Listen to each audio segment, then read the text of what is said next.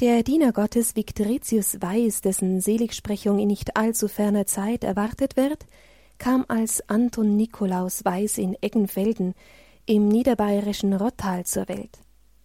Sein erstes Lebensumfeld war eine gute, geprägte katholische Arztfamilie und eine tiefgläubige Kindsmagd. So wurden seine ersten Lebensjahre schon geprägt von lebendigen Beispielen einer festen Christusverbundenheit und Glaubenszeugnissen durch gläubige Lebensvollzüge. Die Gymnasialzeit verbrachte Anton Nikolaus in Landshut. Er beschloss diese Jahre mit hervorragenden Ergebnissen. Während wir heute in vielen Fällen erleben, dass bei vielen jungen Menschen beim Heranwachsen der Glaube verflacht oder sogar verloren geht und die Liebe zur Kirche auf den Nullpunkt sinkt, ist das bei dem hochbegabten Anton Weiß offensichtlich ganz anders. Er lässt sich nicht vom Weg einer treuen und verlässlichen Christusnachfolge abbringen. Dies war zu seiner Zeit auch keine Selbstverständlichkeit. Immerhin lagen gerade auch in Bayern die fragwürdigen Gedanken der Aufklärung noch in der Luft. Der in Religionsangelegenheiten alles andere als freundliche Staatsminister Maximilian Graf Montgelas war erst 1838 verstorben.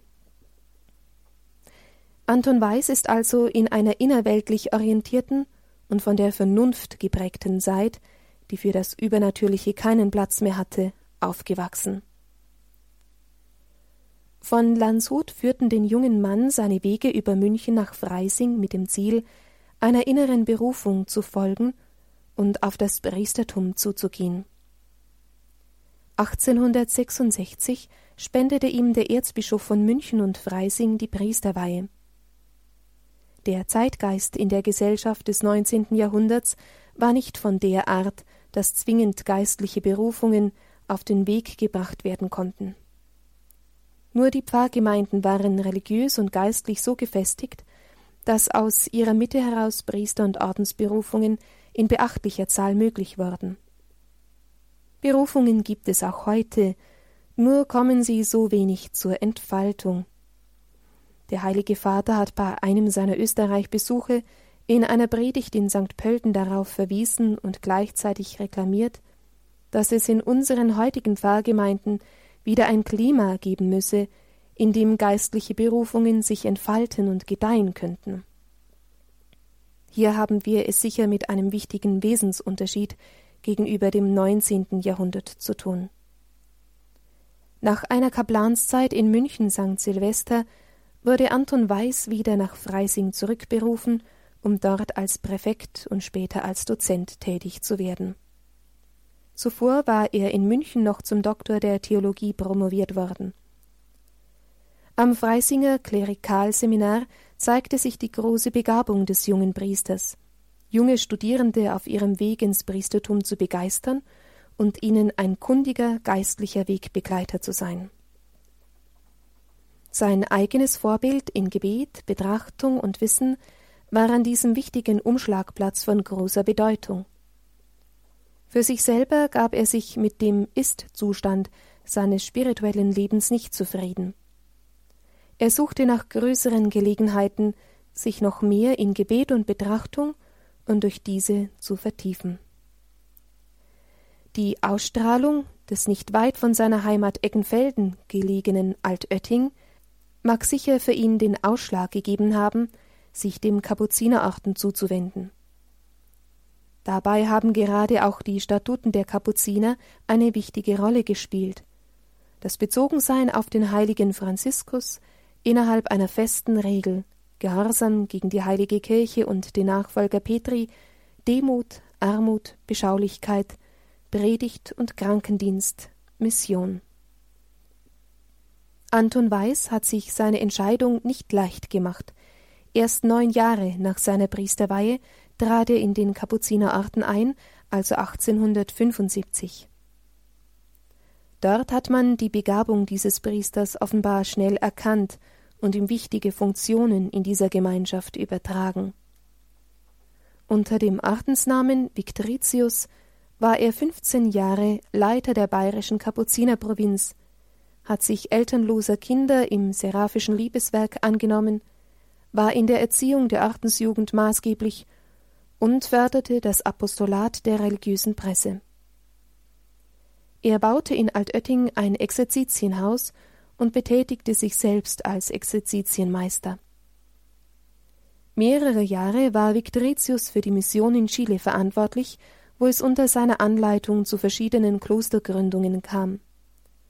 Ab 1903 hat er sich in Maria Hilf in Vilsbiburg ausschließlich der Wallfahrtsseelsorge gewidmet und als ein begnadeter Seelsorger gewirkt. Seine Vilsbiburger Jahre waren gekennzeichnet vom Kreuz der Krankheit, die er in der Vereinigung mit dem Kreuz des göttlichen Heilandes getragen und ertragen hat. Sein himmlischer Geburtstag ist der 8. Oktober des Jahres 1924. Wenn wir uns danach befragen, was die Heiligmäßigkeit dieses Dieners Gottes besonders ausmacht, dann ist die Antwort einfach. Es gibt nichts Besonderes, was ein anderer Christ, Priester und Ordensmann in ähnlicher Position und in ähnlichen Lebensabläufen nicht auch so getan hätte. Wenn aber Heiligkeit bestimmt ist durch ein vollkommenes Gott zugeneigt sein und eine neue im Erlösungswerk Christi gegründete Gott Ebenbildlichkeit, dann hat Victoritius dieser Vorgabe ganz entsprochen durch seine besondere Treue in den Alltäglichkeiten. Er hat das Gewöhnliche außergewöhnlich wahrgenommen und erfüllt, und darin ist er uns besonders nahe, mitten in dieser Welt.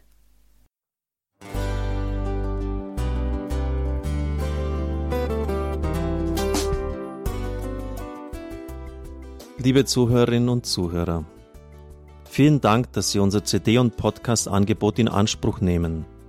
Wir freuen uns, dass unsere Sendungen auf diese Weise verbreitet werden. Dieser Dienst ist für Sie kostenlos.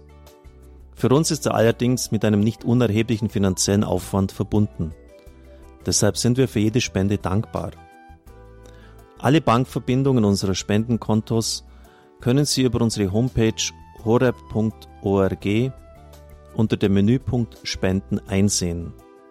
Dort besteht auch die Möglichkeit, online zu spenden. Natürlich nach den neuesten Sicherheitsstandards.